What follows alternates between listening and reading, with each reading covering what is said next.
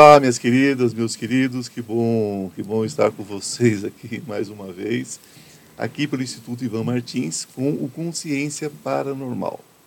Se você ainda não está inscrito, não é? agora é a hora.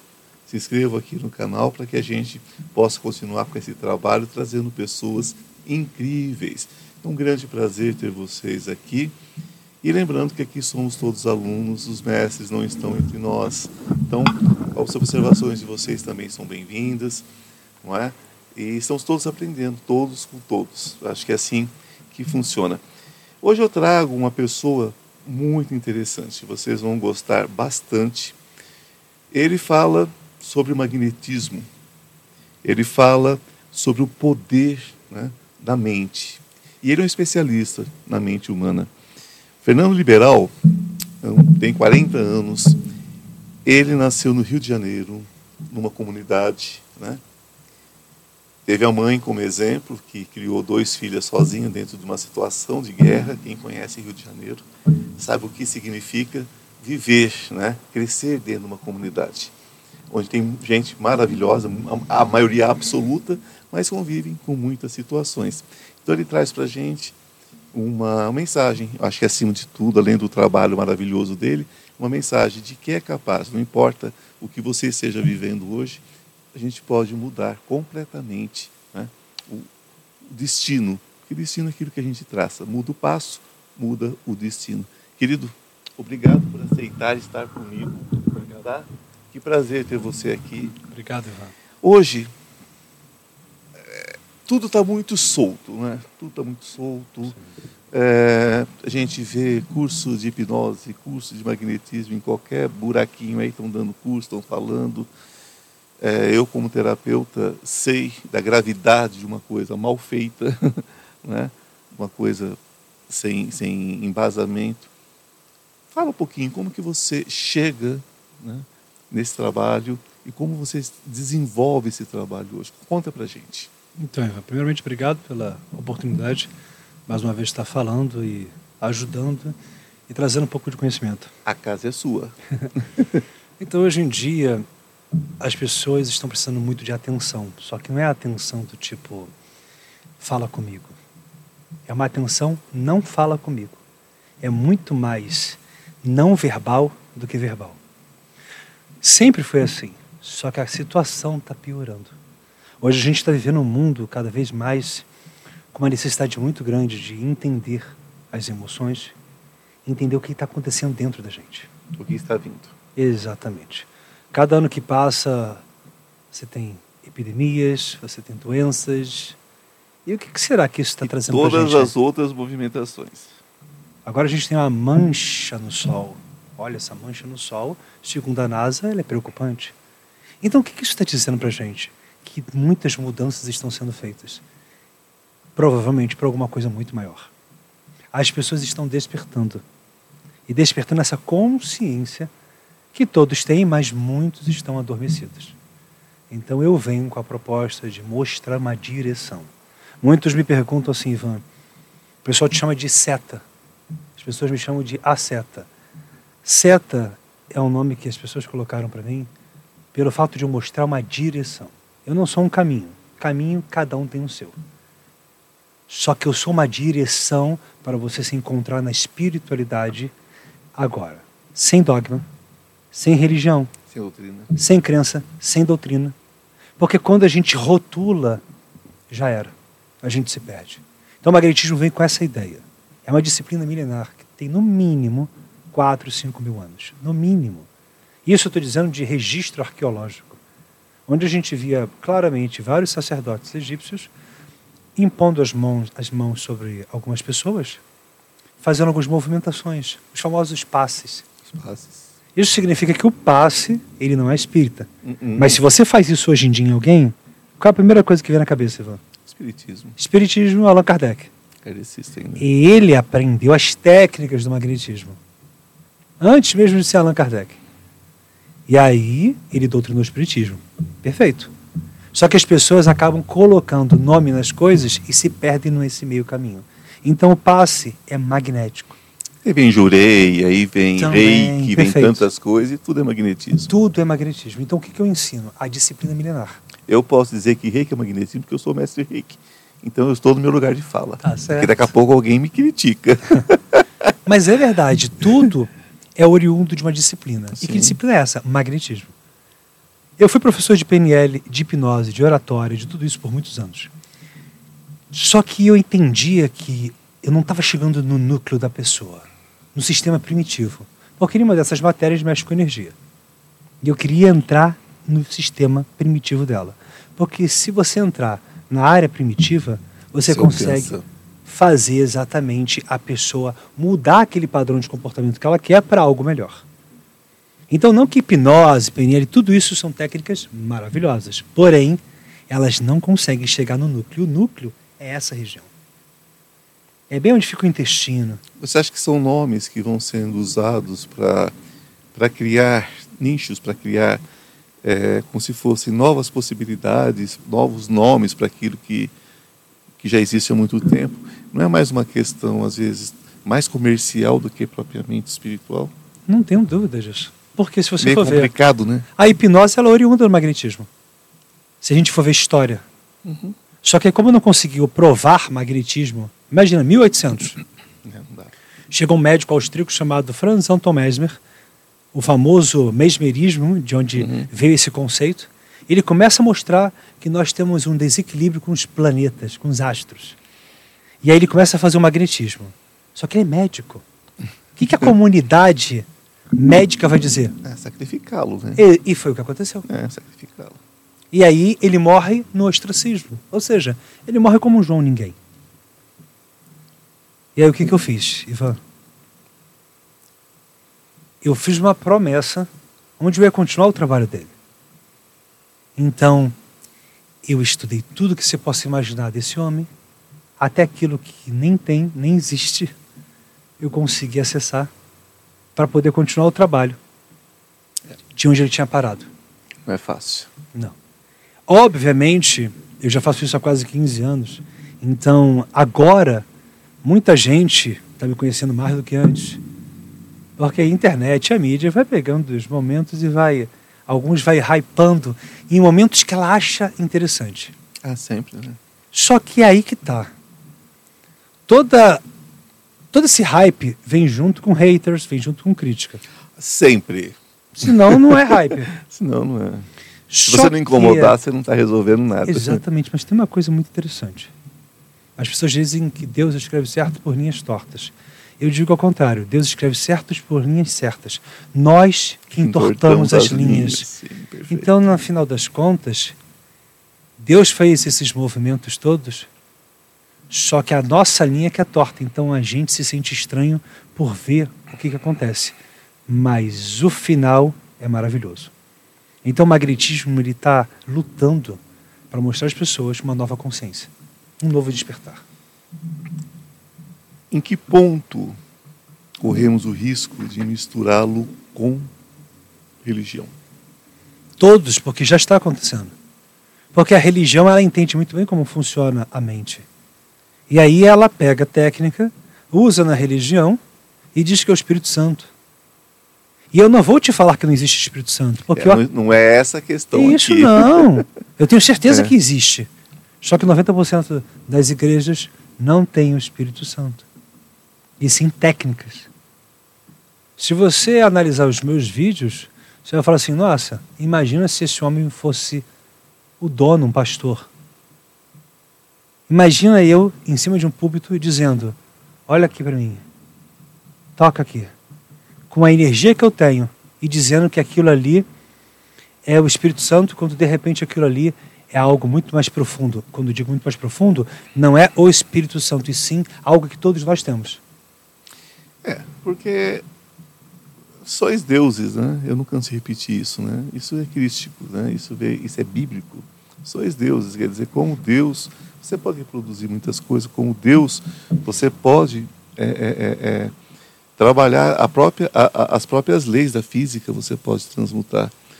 Ah, é comum para quem trabalha dentro desse, desse meio Se você se permite uma purificação, se você se permite estar inteiro com você naquele momento, sem influências, você você mostra luz, você mostra você mostra tudo, né? É aquilo você está numa palestra, de repente você se conecta e você começa a trans, transbordar a luz para todo quanto é lado. Aí você tem que chegar, a pessoa fala assim: "Ah, você estava banhado de anjo". Eu falo: "Opa, vamos colocar as coisas no lugar". Isso é uma questão física, você está vendo uma questão física, é uma lei da natureza, não é nada de fora da lei da natureza, mas as pessoas é. têm essa tendência de jogar isso, isso no sagrado, né? Isso no sagrado e o magnetismo ele ele ele está praticamente em todas as religiões hoje e de uma forma até maliciosa, né? Se a gente for prestar atenção, existe muita malícia. É. Porque uma coisa é o seguinte, Ivan, eu ensino sobre magnetismo. Cada usa como queira, né? Isso, a religião, não todas, mas algumas, pegam as técnicas com um único viés, ganhar dinheiro. Sim. Aí vai perguntar assim, mas Fernando, você não ganha dinheiro com seus cursos? Ganho. Mas eu ensino magnetismo, eu repito. A igreja não ensina magnetismo. Então o que, que acontece? Quando você ensina. Você se defende. Exatamente. E ao mesmo tempo você está levando conhecimento, isso significa que você está fazendo expansão de consciência no universo. Quando você retém o conhecimento e usa ele para fins próprios, você não está fazendo expansão de universo. Você está querendo apenas analisar a sua vida, apenas conseguir o que você quer. A bioenergética, a biodança, elas se enquadram hoje em magnetismo também. Uhum. Eu estou perguntando. Sim. Tá. Dentro, desse, dentro dessa premissa, é, como, como proteger as pessoas quando isso é usado como uma pseudociência, que aí é uma pseudociência, que você jogou ele dentro de, um, de uma coisa esotérica, que você pode levar aquilo para um lugar incrível e você pode levar aquilo para um lugar do seu interesse. Uhum. Eu já vi, por exemplo, todo respeito para quem faz biodança, para quem faz bioenergética, eu conheço pessoas incríveis, eu tive aqui mesmo uma pessoa que eu amo de paixão, que trabalha com biodança, incrível, mas a gente sabe que existem algumas escolas, digamos assim, existem alguns grupos que trabalham como, como uma forma quase religiosa mascarada de uma pseudociência. Como que as pessoas podem se proteger nesse momento? Aí que tá. A mídia é muito grande. O problema é que as pessoas olham a primeira coisa que tem e falam: Ah, legal. E compram. Primeira coisa, estuda aquela pessoa. Olha um pouquinho mais dentro, né? Só isso. Entra nos stories dela no Instagram e vê ela falando. Vê o que ela escreve. E melhor ainda, por mais que você não entenda tanto de energia, a pessoa, muitos não entendem, Sente a pessoa. Sente, não precisa entender, sinta, né? Isso. Sente. Ah, eu não sei como ver a energia da pessoa, não tem problema, só sente ela. Se todo mundo fizesse isso, todo mundo saberia a verdade. Sabe aquele caso que a mulher fica com um cara e ela sabe que o cara é safado, mas ela continua mesmo assim? Aí ela diz assim: Eu já sei o marido que eu tenho. Não tem isso? Sim, com certeza. E isso significa o quê? Significa que nós sabemos as coisas, só que a gente gosta de ser enganado. Então, pare de ser enganado. Às vezes a pessoa fala assim: estou há 15 anos fazendo isso. Não tem uma matéria dela de 5 anos atrás, não tem nada dessa pessoa. Não tem história, não né? Tem, ela não tem história nenhuma. Como é que ela faz há 15 anos? Ela não tem história. Mas você acredita porque ser enganado parece ser gostoso. É a mesma coisa. Como é que o cérebro funciona?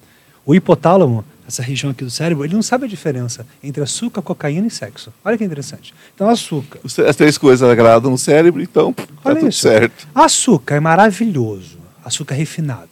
Porque você come aquele açúcar, um é uma chocolate, uma coisa, de energia. uma bomba de energia, e tu, é um orgasmo. Mas Sim. depois você. Aí cai, né? Porque ela aumenta, é. ela dá o pico de insulina e cai. É tipo assim, ela te dá e ela te tira. Beleza. E logo depois tu quer mais. E você vai vendo esse ciclo. É um vício, né? É um vício. A cocaína. Cocaína é bom, é bom ou ruim? É maravilhoso. Calma aí, cuidado com o corte. O que, que, que, que, eu quero dizer com isso? Se a cocaína, cocaína, fosse ruim, ninguém usava. Não. Então a cocaína, ela faz ser boa porque ela engana o teu cérebro que você é um super-homem. O namoro com a cocaína é maravilhoso, né? O problema é que você fica noivo dela. Exatamente. Aí é o inferno, né? Então E- não usem. E depois, para se divorciar, É, não usem, não é, não é, uma boa, não, não é uma boa- não é um bom experimento. só que o teu cérebro, ele vê a cocaína como algo bom. Assim como ele vê o açúcar. E o sexo também é na mesma região. Quer dizer, é prazer. Cocaína é prazer Sexo imediato. faça sempre, que você- isso isso faz bem. Ó, cocaína é prazer imediato, açúcar é prazer imediato e sexo é prazer imediato. Ou seja, o ser humano ele quer tudo que seja prazer imediato. Agora, estudar o magnetismo, sentir, fechar o olho, buscar a essência, é olhar a sombra. E olhar a sombra, a maioria não quer. A maioria quer ver o quê? O açúcar. Com certeza. E Entende? prontinho, mastigadinho, de preferência com água para descer mais rápido. Porque se você tiver que pensar, se você tiver que, que se esforçar, não. Eu quero transferir para o outro aquilo que eu tenho para resolver. Então eu transfiro para a droga, eu vou transferir para o açúcar, eu vou transferir para um monte de coisa Exatamente. que não vai resolver. Aí que tá, por isso que o magnetismo, ele veio como um movimento, eu sempre falo isso, eu faço caos na sua vida. Eu mostro o caos. E o que é o caos? É as sombras. E o que são as sombras? Suas crenças. Suas crenças limitantes. Qual é a crença limitante que o Ivan tem? Qual é a crença limitante que o Fernando tem? Qual é a crença limitante que você tem? Quanto você ganha por mês? Ah, eu ganho 20 mil. Legal, tá bom. Porque depende, né? 20 mil com 20 filhos. Sim. Não, mas não, tá ótimo. Eu, só eu e minha mulher. Nossa, Não. num país que o povo ganha um salário mínimo, 20 mil é muito dinheiro. Muito dinheiro, maravilhoso. Pronto. Aí pergunta pro outro, quanto você ganha? A pessoa fala, ah, ganho 1.200. Que é a maioria, né? Uhum. E aí tá. Aí você pensa, e quantos anos você tem? Ah, tenho 35. Ok, ganhando 1.200. E por que você está ganhando 1.200 até hoje? Não, porque eu não tive condições. Crença limitante. Todos temos. Você iniciou dizendo que eu vim de uma comunidade, sim. E eu não saí da comunidade há muito tempo. Eu saí da comunidade com 25 anos de idade, mais ou menos. Eu vou fazer 41 anos mês que vem. Então, não, daqui a dois meses. Daqui a dois meses eu faço 41 anos. Eu saí da comunidade da favela do Rio de Janeiro com 25 para 26 anos. Ou seja, mais da metade da minha vida. Sim. Só que a diferença é que eu vivia lá, mas não fazia parte daquilo. É porque é um ambiente que oferece muito pouco. Exatamente. Se você não for atrás, Você falou tudo. As pessoas são maravilhosas. sim, são incríveis. Eu sou apaixonado. E eu vivi lá, todos os meus amigos eram de lá. As pessoas, mas o ambiente faz você. Então, se eu ficasse naquele, naquele bar de esquina, onde que eu estaria hoje? Morto, Lá. Ou morto. Ou morto. Porque o ambiente É. ia me fazer ficar lá. Então o que, que eu fazia, Ivan? Quando tinha que comprar Coca-Cola, quando a gente tinha dinheiro no final de semana, eu guardava para a Coca-Cola de 2 litros de sábado. Eu ia naquele bar, muito rápido, comprava e saía, mas eu tentava sair o mais rápido possível. Sim. E eu tinha, eu não sabia disso, mas na minha cabeça eu pensava assim: eu não posso ficar muito tempo aqui. Porque eu entendia que eu não podia ser contaminado. E às vezes meus amigos ficavam lá no pagode, na cerveja. E aí o que que aconteceu com os anos se passando? Todos continuaram basicamente lá. Só que todos nós tivemos as mesmas oportunidades. E ao contrário, esses amigos que eu me refiro, mãe, pai, tudo lá, vivendo junto. A minha mãe, sozinha, com depressão. Meu pai saiu de casa. Então, se fosse pensar, eu não tinha nem estrutura de família. E todos nós estávamos lá. Então, por que, que alguns conseguem e outros não? Porque alguns startam um processo de despertar e outros não. Aí vai ter gente que vai falar assim, mas Fernando, cada um no seu tempo. Concordo, só que tem um problema. E se amanhã, para morrer, basta estar vivo? A questão, a questão é que nós trazemos o que eu chamo de contratos de dor, eu acredito nisso, como eu acredito que eu estou respirando, é, por uma questão de que Deus para mim é perfeição. Se Deus é perfeição, não pode escolher filhos para sofrer. E então, se nós criamos sofrimento, é porque nós criamos. Deus não tem nada a ver com isso. Não creio num Deus anotando nada. É isso aí. E dentro desse princípio, nós criamos luz ou criamos trevas. Criamos bênçãos ou criamos não bênçãos, né? Então, dentro desse sentido, não falando de, de, religio, de religião, de doutrina, bem são, bem são as coisas bem faladas, né, bem criadas, porque se eu falo, isso passa a existir. Né? Aí, entre outras questões energéticas tal. Mas eu creio que as oportunidades, elas podem ser diferentes, sim, a partir do momento que a gente pensar em, em, no fator da reencarnação, aí sim, uma questão que não é de uma religião, mas é de, um, de, um, de, um, de uma filosofia de vida, que uhum. também não é de Kardec, do Kardec. Kardec veio resolver isso muito depois, já estava na Índia milhares de anos antes, na, no, no, Egito, em todo, em todo o mundo já se falava em reencarnação. Então tem a questão reencarnatória. Agora, então eu acho que a questão não é o limão que você ganha na vida, é o que você faz dele, né? Então eu acho que a oportunidade é você pegar o que você tem e transmutar. E você me parece que trabalha muito bem com isso. Então você trabalhou com o teu limão azedo, como você trabalha com muitos limões por aí, né? Essa você trabalha, é com, você trabalha com, com, com, o inteiro de, de limão, né? Essa é a ideia. Não importa como é que está a carinha do limão. É. Se o limão está com a carinha de podre, se o limão está é. maduro demais, a gente consegue fazer com que qualquer limão seja tudo. Só que esse limão tem que querer.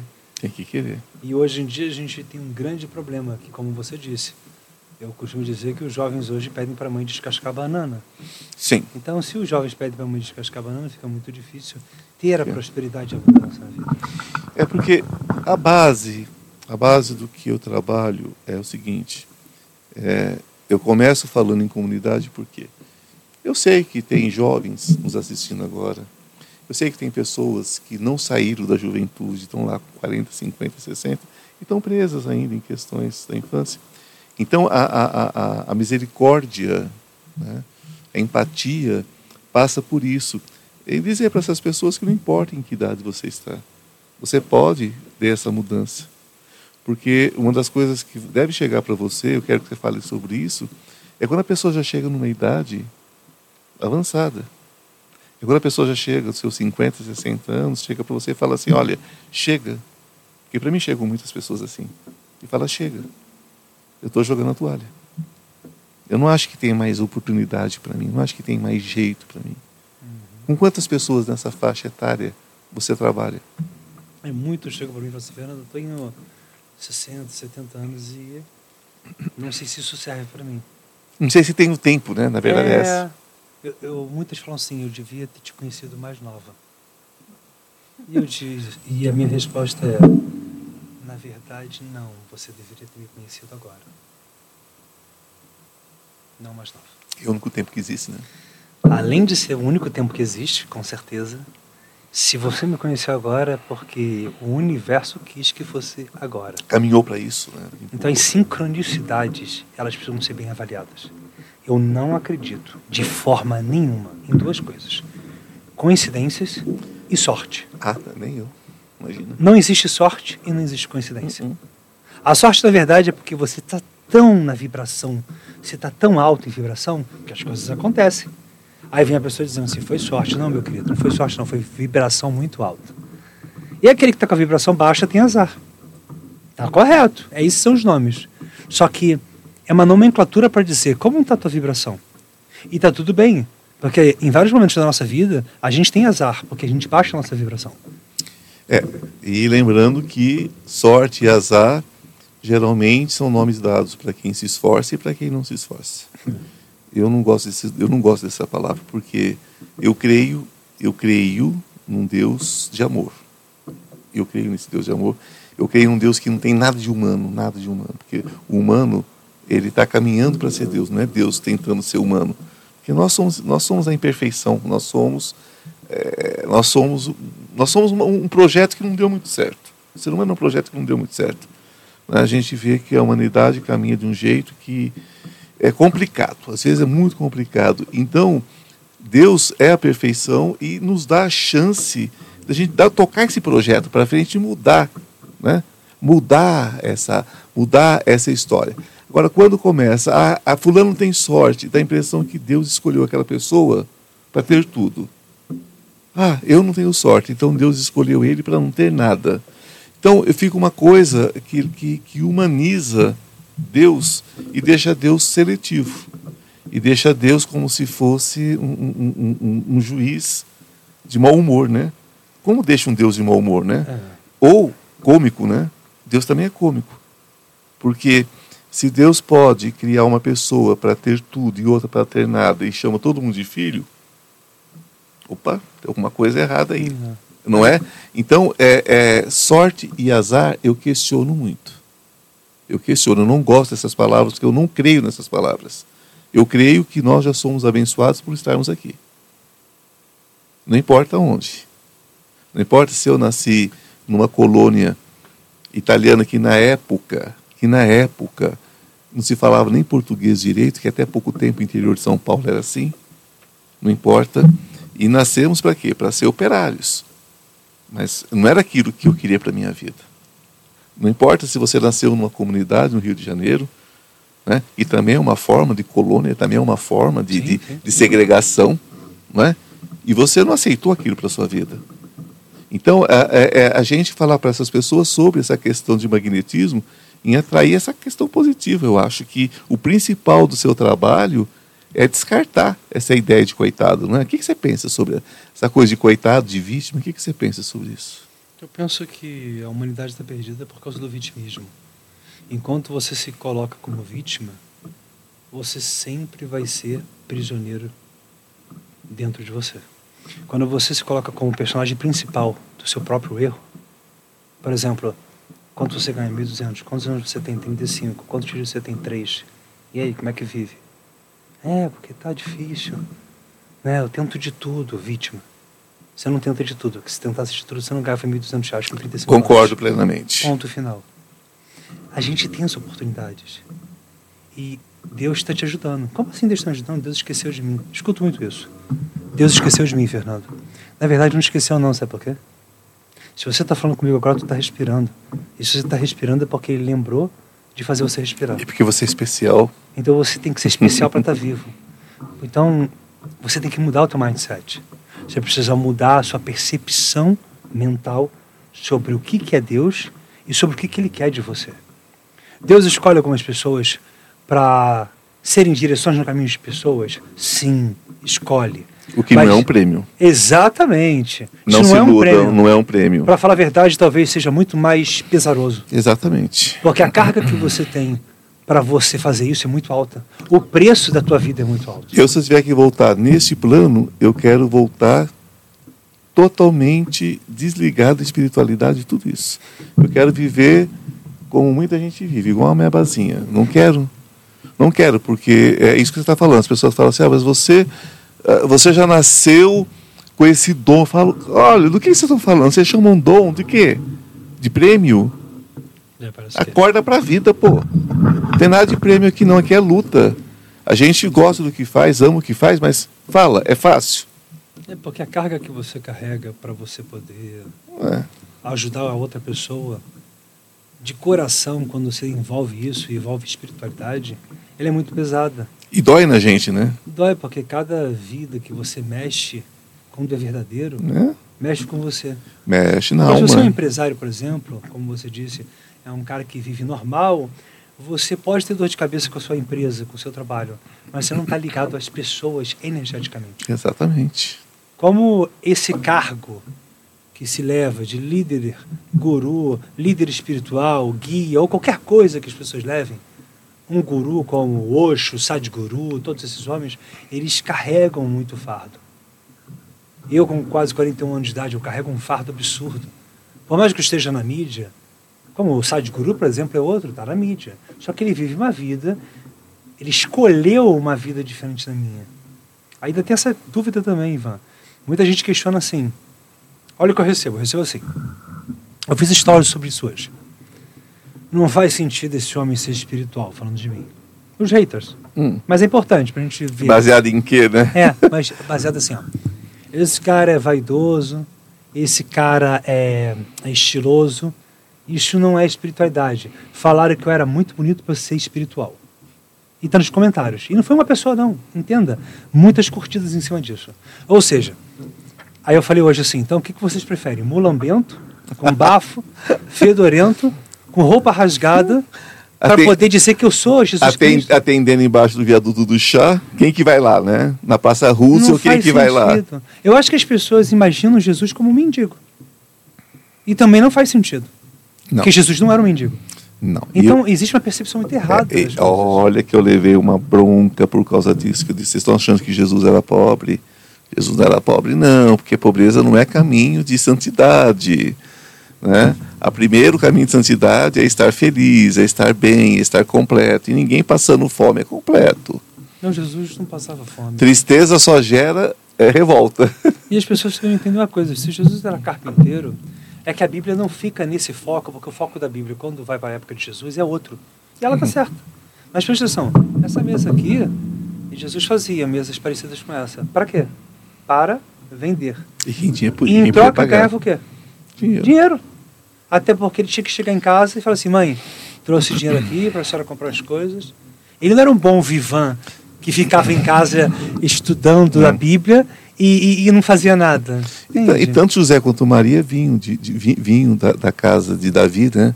Então Jesus é nobre pelos dois lados da família. Jesus era um nobre. A, a- a descendência dele é da casa de Davi. Então as pessoas vão deixar ele como pobre, por quê? Porque se você. Gente, a questão é simples.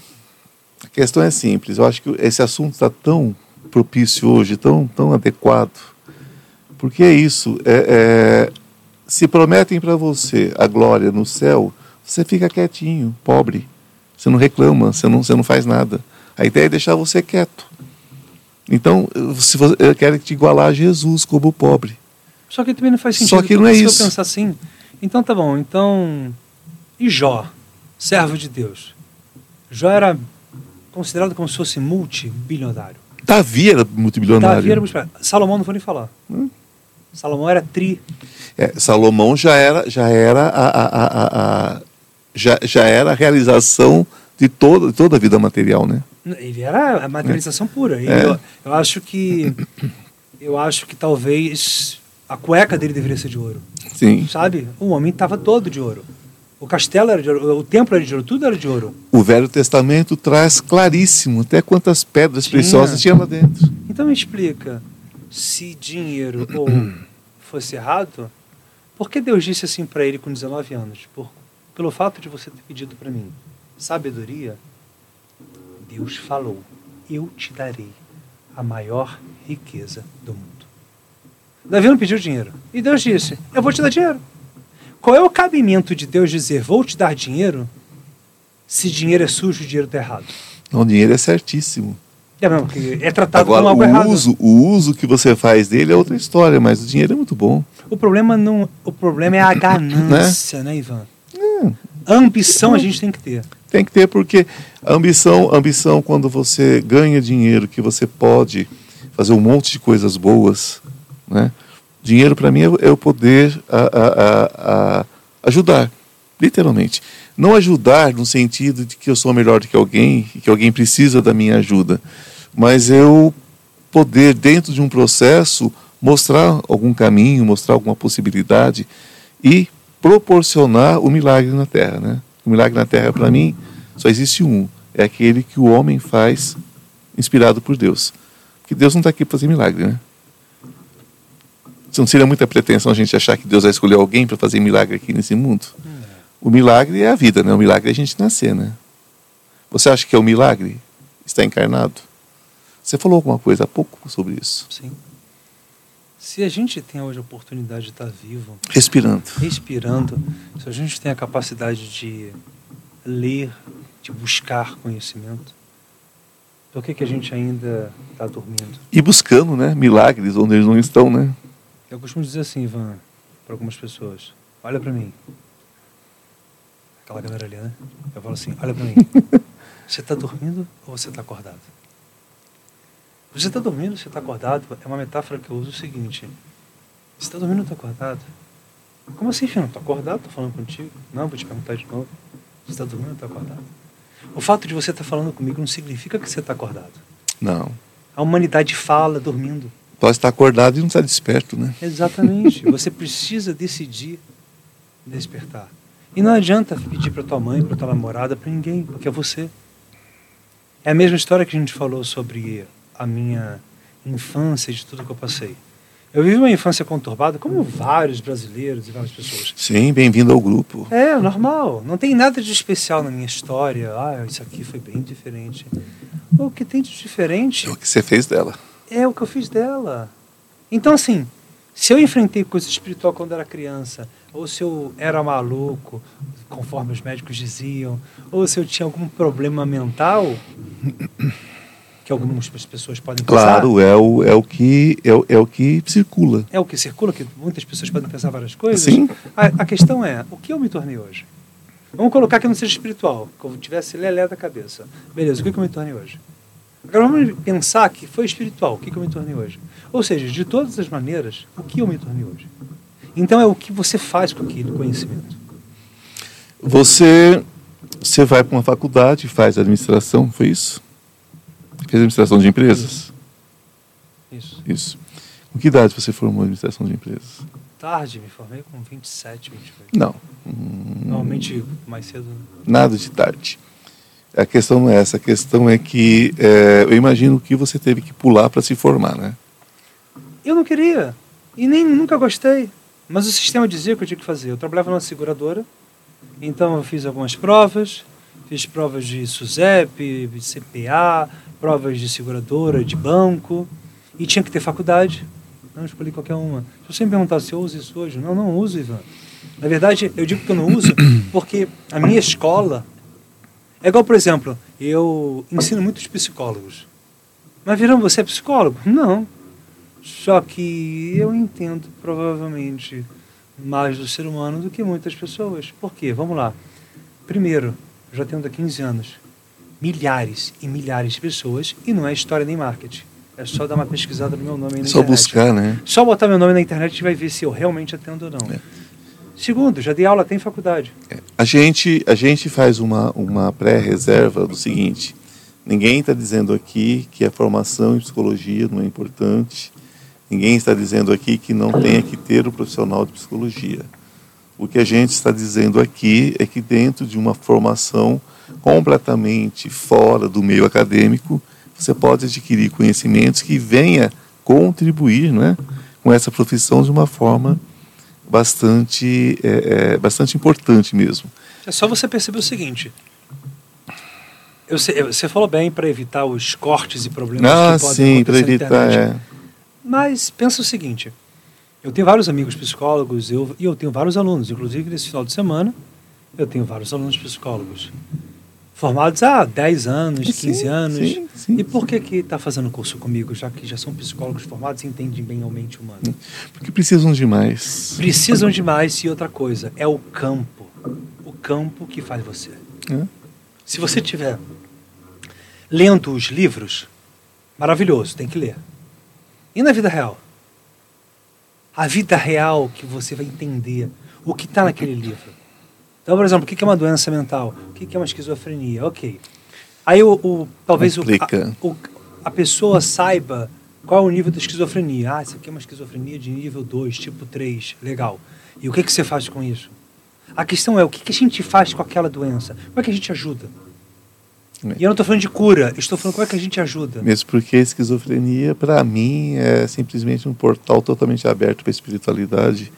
Eu acho que dentro das doenças chamadas doenças psiquiátricas, a esquizofrenia acho que é a menos conhecida de fato. Porque o que é realidade? Se, se é tudo, se tudo é química, se tudo está dentro da minha cabeça, se tudo é uma questão de, de conjunções químicas, de, de, de, de, de, de, de, de, como é fala? De, de, resultado químico, então é simplesmente ver mais do que eu vejo. Então, o que é esquizofrenia? Né? Complicado. Eu já, eu já trabalhei com muitas crianças chamadas esquizofrênicas e que hoje são pessoas eh, que estão aí ó, inseridas no, estão ministrando cursos, estão ministrando formação na nossa área, porque eram simplesmente pessoas com a capacidade extra, com a pessoa com a capacidade imensa e que estão ajudando outras pessoas a equilibrar emocionalmente. Né? Então, tão complicado isso. É. Qual o seu primeiro mergulho nesse trabalho? É, dentro do que você faz, dentro. Você, você trabalha com, com, com hipnose. A base é a hipnose? É, na verdade não. É porque comercialmente as pessoas chamam de hipnose. A, o nome é magnetismo. Tá. É, é isso. O que difere? A hipnose você dá comandos e fala. O magnetismo eu basicamente não falo. Eu faço você sentir. Ou através do meu olhar, ou através da minha energia. A hipnose Sim. vai fazer. Eu vou contar de três até um. Uhum. Relaxa. E uma energia faz isso, uma energia faz aquilo. Ela induz você através da fala. Eu basicamente não falo. E as pessoas sentem aquilo tudo que está nos vídeos. E não importa se tem 15 anos ou se tem 60. É, isso de forma. Isso, isso aconteceu em, em- em- Quando aconteceu? Quando aconteceu o primeiro contato mesmo? Primeiro contato era, eu acho que eu tinha uns 23 anos de idade, eu vim para o interior de São Paulo, Cotia. Aqui, né? Sim. Cotia. E eu fui fazer um show, eu era guitarrista. Fui fazer um show numa mansão de um cara lá, mas um show assim de festa julina, um negócio bem Sim. engraçado. E o dono da festa hipnotizou eu e a banda toda. Eu nunca tinha visto aquilo. Só que ele fez hipnose, bem aquela hipnose. Circense. Exatamente. De palco. Cola a mão, esquece o nome. Só que, Ivan, ele fez eu esquecer meu nome. Na verdade, eu, eu tentava falar assim, "f", "f", eu não conseguia falar Fernanda. Uma técnica simples e fácil de fazer, só que eu, garoto, nunca tinha visto aquilo. Foi forte. Foi muito forte para mim. O pessoal da minha banda ficava rindo. Adora, adorou aquela, aquela brincadeira. E eu fiquei pensando assim, meu Deus do céu. Então isso existe. Isso que eu vi em filme, né? Aqueles negócios assim de... Sabe? Pêndulos. Pêndulo. É real. Aí eu pensei... A gente usa na psicanálise. É. E eu falei assim, o que, que eu posso usar isso aqui na minha vida? Eu pensei, eu posso virar o melhor guitarrista do mundo. Vou perguntar Olha. pra esse cara como é que é. Aí eu fui procurar os cursos, eu lembro que era 3, 4 mil, eu não tinha um real no bolso, fiquei na internet procurando. E aí eu aprendi hipnose sozinho. Fui pra praia. Cheguei na praia, botei uma placa. Hipnose grátis aqui, experimente o poder da sua mente. De graça. As pessoas passavam, o que, que é isso? Falei, vou te mostrar uma coisa bem legal. Olha só, dá uma olhada. Aperta aqui minha mão. Aí eu fazia umas técnicas lá e as pessoas entravam em transe. E ali eu achava estranho, porque parecia que eu estava fazendo aquilo há 30 anos. Aquilo era muito fácil para mim. Eu falei, não é possível. Eu comecei a perceber que eu tinha uma habilidade para aquilo fora do normal. E todo mundo falava assim, nossa, você já faz isso há quantos anos? E era o primeiro dia. Eu falei, anos? Falei, ah, alguns, alguns anos. Menti, porque eu não sabia nem o que dizer. Ah, tinha uma hora que não tem o que dizer. Eu não né? sabia o que dizer. E eu novinho. Aí eu chegava em casa, ia mostrar pra minha mulher na época, que eu era casado. Aí ela não gostava. Ela dizia que eu tava ridículo, parecia um camelô.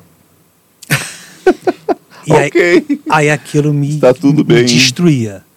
Aí me destruía. E mesmo assim, porque eu queria mostrar a gravação de vídeo que eu fazia. E aí, no celular. Aí ela não queria ver, eu queria contar pra alguém. Beleza. Eu continuei indo todos os dias, depois do expediente, pra praia de Copacabana, na Princesa Isabel. Porque eu queria entender o que estava acontecendo comigo, que aquilo estava muito fácil. Falei, não é possível. Mas as pessoas não me conhecem. E aí eu comecei a entrar mais profundo na hipnose, na PNL, e comecei a procurar as coisas, tudo sozinho. É como se eu sempre soubesse fazer aquilo. É como se eu já soubesse fazer aquilo e não sabia que eu sabia. É como se eu tivesse acessado alguma coisa em mim. Sim. E aí aquilo ali foi me levando. Eu falei, eu quero mais do que isso. Eu queria outra coisa, eu queria outra coisa. Até que eu encontrei o magnetismo. Quando eu encontrei o magnetismo, eu falei assim: é isso aqui. E até hoje, eu busco outra coisa. E eu não encontrei ainda. O magnetismo, o ilusionismo, a mágica. É Eles se diferente. encontram? Não se encontram. O, eu assisti o David Copperfield Sim, em Las Vegas. também vi. Foi para mim uma e vi coisa. Chris Angel, também Chris Angel, né? maravilhoso. Eu achei aquilo fantástico. Eu já vi já adulto, achei lindo, mas aquilo é truque. Ponto final.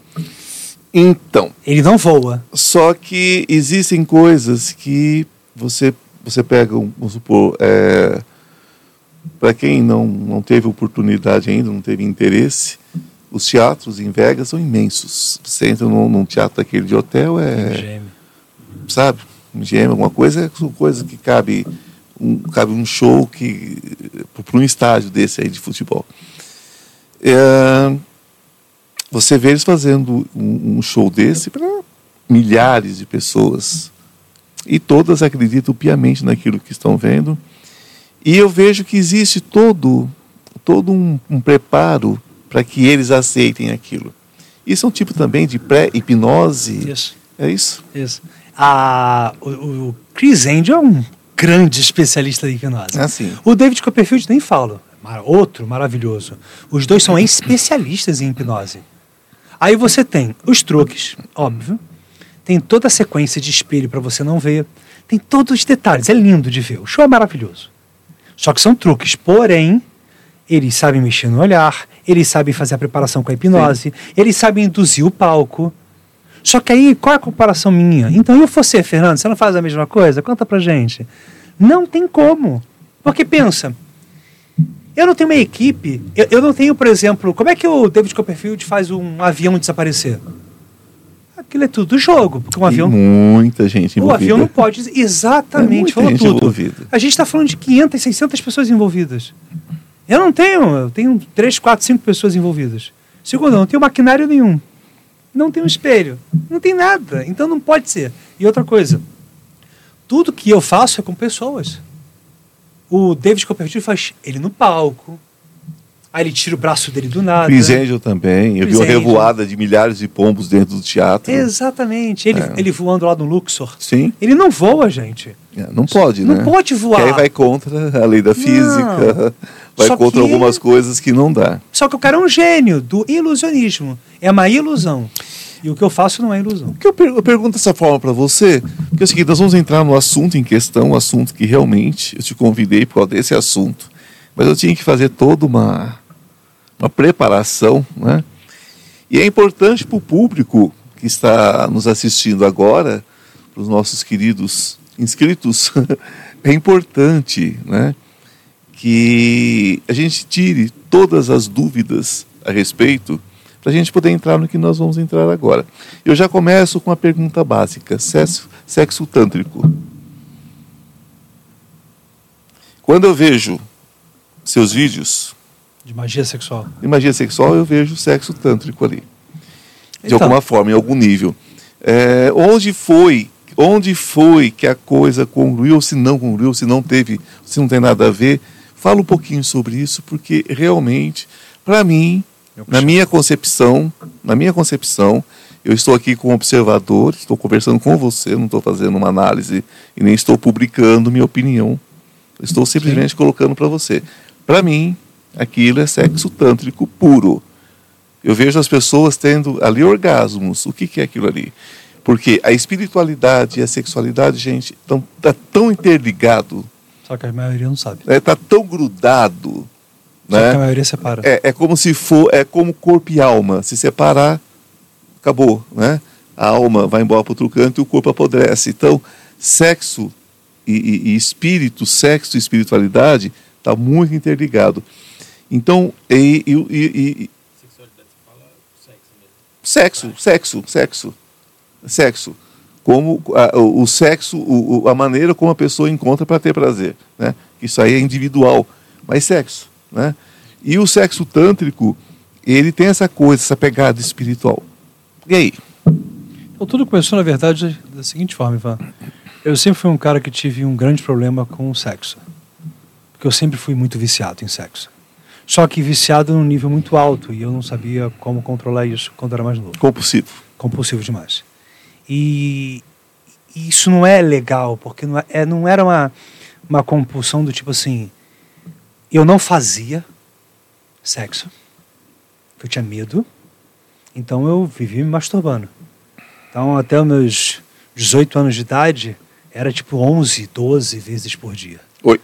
E isso chegava a doer muito em mim. A nossa, em todo sentido. né? Exatamente, isso já, virou, já tinha virado uma doença. Só que você pega início de década de 90, alguém vai tratar isso? Alguém Não. sabe disso? Não. Eu contei isso para alguém? Não. E aí eu queria entender o que era aquilo. A vida passou, nada mudou. Aí comecei a namorar, aí comecei a praticar o ato do sexo.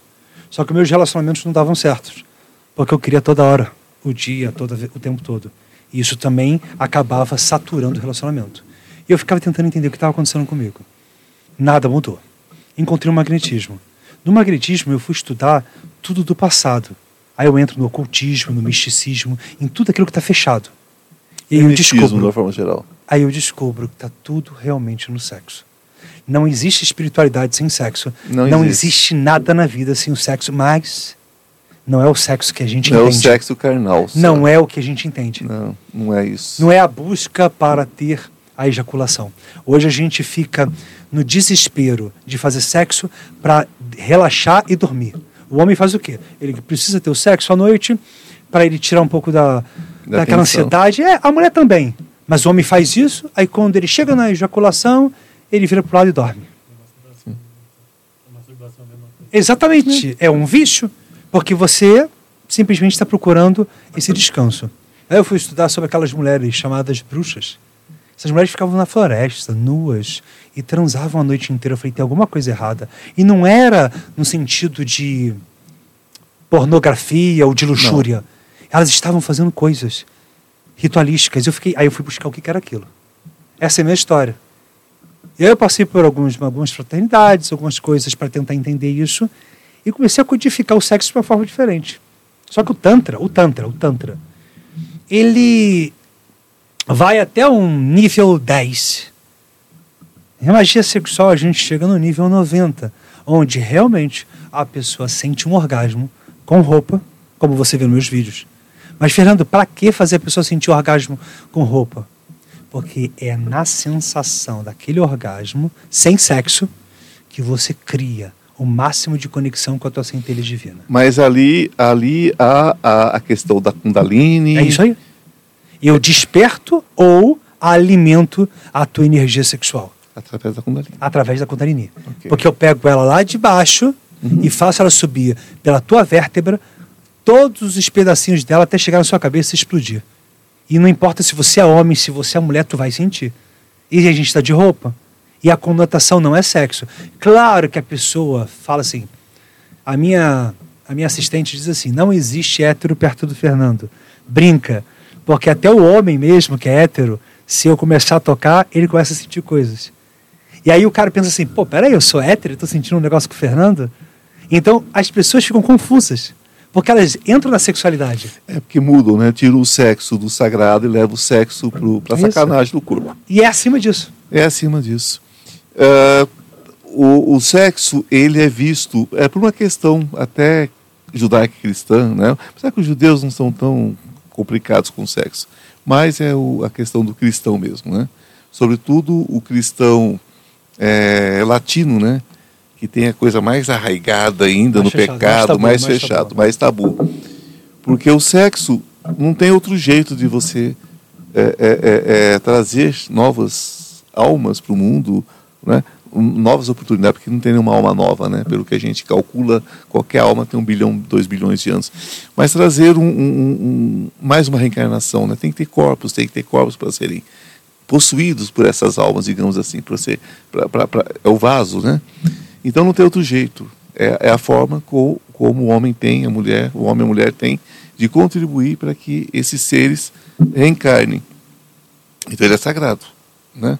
Por que, que as pessoas têm dificuldade de ver o sagrado?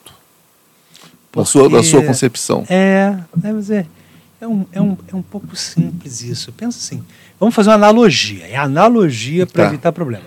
Vamos pensar em Deus e o diabo. Então, Deus é bom, o diabo é mau, então temos o bom e o mal facilitar o processo de pensamento. O que, que Deus quer? Deus é bom, Deus é amor, assim como diz em 1 João 4,8, Deus é amor. Ele Deus é, é justiça é também, mas ele é amor. É até a justiça dele com amor. Então, ok. É, mas porque justiça de quê? Né? Se, ele, se ele nos fez imperfeito de livre-arbítrio, o que, que ele queria que a gente fizesse? Né? Então, Nós vamos errar até aprender. Sim. Então, assim. errar, errar até aprender. Deus é amor. Então, ele fez o homem com amor. Então o que, que ele quer? Que a gente acesse essa centelha divina. Para ter vida, como você bem disse, tem que ter sexo. Só que eu não quero fazer uma vida. Por exemplo, eu, eu decidi ter uma vida e uma família, mas não ter filhos porque eu estou em outro momento da minha vida. Ótimo. Então eu vou usar o sexo, mas eu não quero que esse sexo faça um filho. Eu vou usar esse sexo para fazer uma outra coisa. Eu não quero gozar e relaxar eu quero outra coisa. Aí o que, que eu faço? Eu faço sexo e abro portais. Então a magia sexual ensina você, no ato do sexo, a abrir vários portais para você projetar as coisas. Então, o toque e os pontos no corpo, tanto do homem quanto da mulher, no ato sexual é diferente. Se a gente entende o movimento da mulher e do homem, a gente faz a pessoa sentir vários orgasmos e ainda nem houve penetração. Ou seja, a penetração começa a virar um bônus, um plus. Ela vai ter, ela tem, só que é um plus.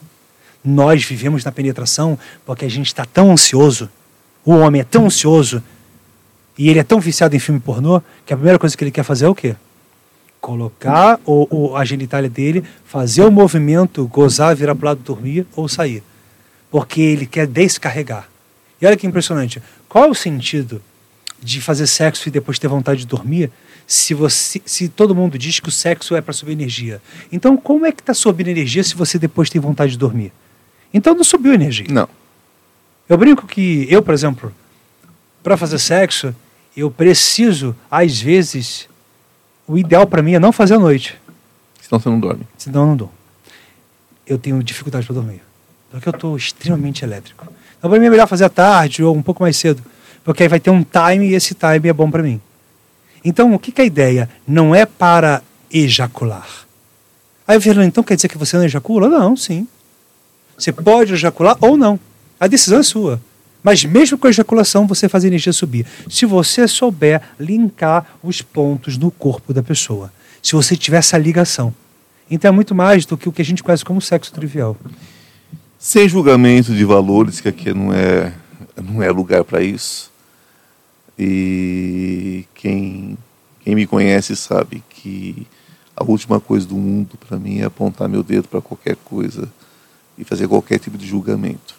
Mas quando nós falamos, por exemplo, de uma, de uma profissional ou de um profissional do sexo que tem ali 20, 30 relações no dia que a gente sabe que isso existe. Né? Sim. Né? Algumas por, por uma opção de vida, por uma escolha, outras por gostarem. Por gostar, outras por necessidade, enfim. Aqui não cabe julgamento. Como fica essa questão né, é, do magnetismo? Eu atendo algumas garotas de programa. Inclusive, até às vezes faço algumas mentorias para algumas delas. Você precisa aprender a lidar com essa energia. Duas coisas. O ato sexual ele é uma troca muito grande. A maior que existe. Ponto final e acabou. Ponto. É o único jeito, de você, você, você romper né? É. A cápsula de proteção é essa. A né? maior. E não existe camisinha energética. Pois é. Então, pega esse não corte tem. aí, ó. Não tem, é. Não tem camisinha energética. Então, ah, mas não dá para fazer uma proteção? Dá, mas não tem camisinha energética. Então, o que, que eu sempre indico? Exatamente você falou bem. Nós não podemos julgar ninguém. Nunca, jamais. Até porque, como Jesus disse, quando você julga alguém, esse julgamento volta para você. Ah. Então, cada um faz o que o seu coração manda e o que tem que ser feito.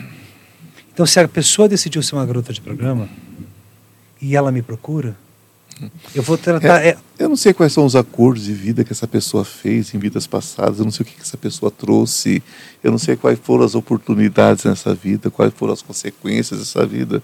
Não podemos julgar de forma Isso. alguma. A questão energética é bastante interessante porque, com certeza, nós temos meninas e meninos que trabalham né, com a questão do sexo, que nos assistem, tenho certeza disso. Né, porque eles estão em todos os lugares e nem sempre são abertamente. Sim. Né? É uma coisa às vezes mais restritiva, né? Mas estão, eles se expõem. Então, quando a gente fala de sexo, sexo tem, tem muitas variáveis, né?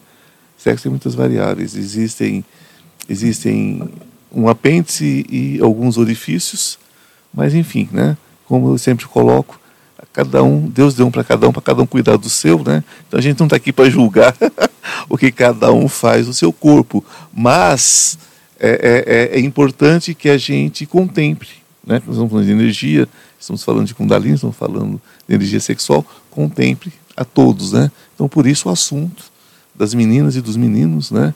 Que de repente se expõem sexualmente de uma forma não muito, não muito segura, né, energeticamente. Porque você imagina, Né? O que é 20 pessoas, às vezes 10, 15 pessoas num dia. É, o ideal, como eu sempre falo, é a pessoa precisa aprender as técnicas do magnetismo, inclusive para ela poder fazer umas limpezas energéticas nela. Então, se ela escolheu essa vida, que pelo menos ela chegue no final do dia e faça um trabalho com ela mesma, de algumas técnicas e exercícios que eu passo, para ela fazer a energia fluir e não permitir que a energia toda que ela recebeu durante o dia fique nela. Porque senão assim, ela ficou com cara. A energia desse cara vai um pouco para ela? Vai. Ela ficou com outro. Vai a energia? Vai. E o que acontece? Depois ela pode se sentir mal, triste, depressiva, cheia de problema e ela nunca vai imaginar que é isso. Então, uma limpeza todos os dias, por exemplo, se ela faz todos os dias, pode ser interessante para ela.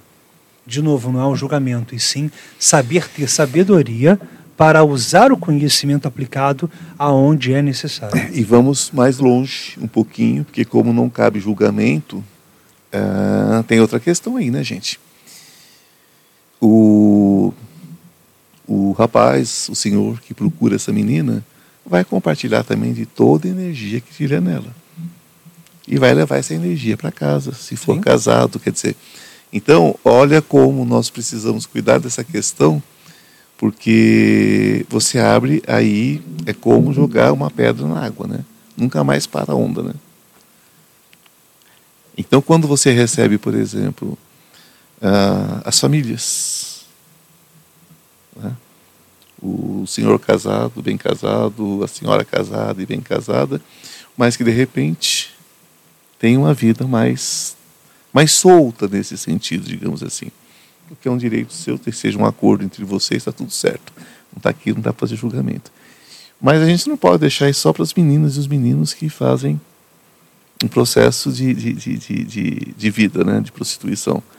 Isso está dentro também das famílias, está dentro das casas, está naquela mocinha também que transa com, com quatro, cinco na semana, o rapazinho também que transa quatro vezes, né? É mesmo que não seja. Lados, né? Então, é uma mão dupla. Então, a gente precisa falar sobre isso, porque dá para entender porque que quando você faz um, um, um, Você faz uma sessão coletiva, não é? Uma cura coletiva? É, quando é o curso, a gente trabalha todo mundo junto. É. Então dá para entender porque que entra tanta gente e tanta gente é, é, é, vivencia isso com muita força. A, a, impressão que dá é que é mais o que sai do que o que entra ali, né? Hum, exatamente. É isso? É porque entra muita coisa, né? né? Então é um jeito de canalizar é. e tentar liberar. Claro que o meu curso não é uma terapia, só que ele se torna uma terapia, mas não é terapia, porque eu tenho centenas de pessoas lá dentro. Querido, é uma terapia. É, eu digo, não é terapia mas quando porque... você vê, quando é... eu vejo você trabalhar, quando eu vejo você trabalhar, eu vi quatro vídeos seus assim, e rapidinho, pouco, porque eu não queria que aquilo interferisse no meu bate-papo com você. Uhum. Tá? Agora sim, que eu vou ver muito mais. Mas eu não queria que interferisse. Mas o que eu vi, o que eu vi, é, a impressão que eu tinha naqueles vídeos, é, eu estava vendo é, na prática a Kundalini funcionando. Está vendo na prática. Na prática. E isso trazendo um outro, outros reflexos, outras coisas que eu não saberia explicar, mas você com certeza consegue.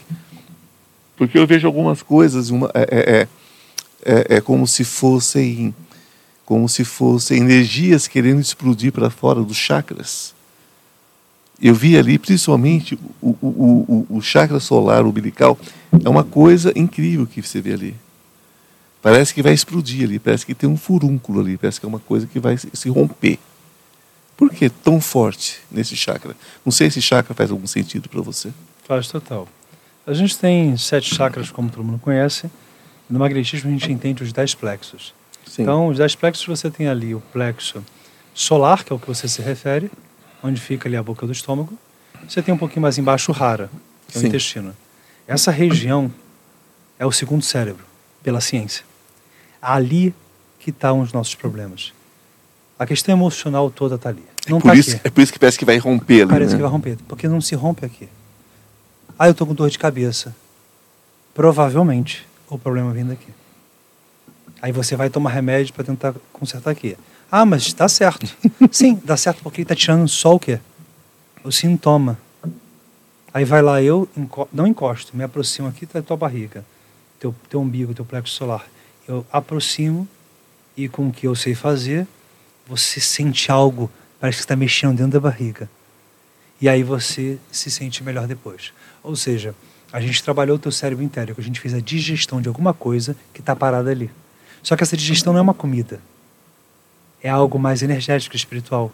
É muita coisa que você recebe, muita coisa que você retém, muita coisa que você segura. E às vezes a vida toda. E isso em relação aos, ao, ao, ao, ao, restante, você com certeza a palma das mãos, a, a planta dos pés, isso tudo para você ter uma, uma energia muito forte, né? Porque uma das coisas que as pessoas não sabem, mas os pés têm uma, uma relação direta com a, com a, sexualidade e é uma coisa muito séria, né? É uma coisa muito séria. Na planta dos pés, você praticamente você tem a vida sexual da pessoa ali. Se a pessoa soubesse, né, o tanto que aquilo ali é forte, né? Como é que fica os outros chakras? Como é que fica, por exemplo, é, uma das coisas que eu observei, até um rapaz que está num dos vídeos, eu vi, eu vi literalmente, para quem viu tão pouco, né? Acabei vendo muito. Mas enfim, eu vi literalmente que é, é, o terceiro olho, o chakra frontal dele, está com uma coisa. Está com uma coisa. Eu falei, o que é que esse cara está vendo?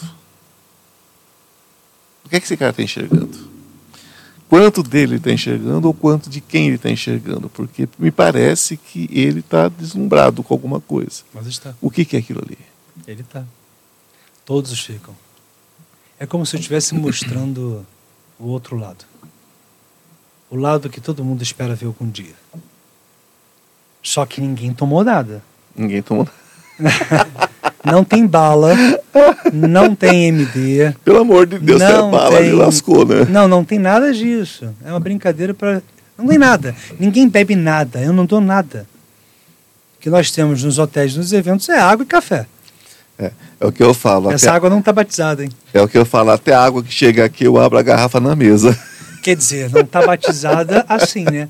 Eu toco as águas, né? Então, de repente, pode ser alguma coisa assim. Sobre tocar as águas é interessante, não é? É, a gente...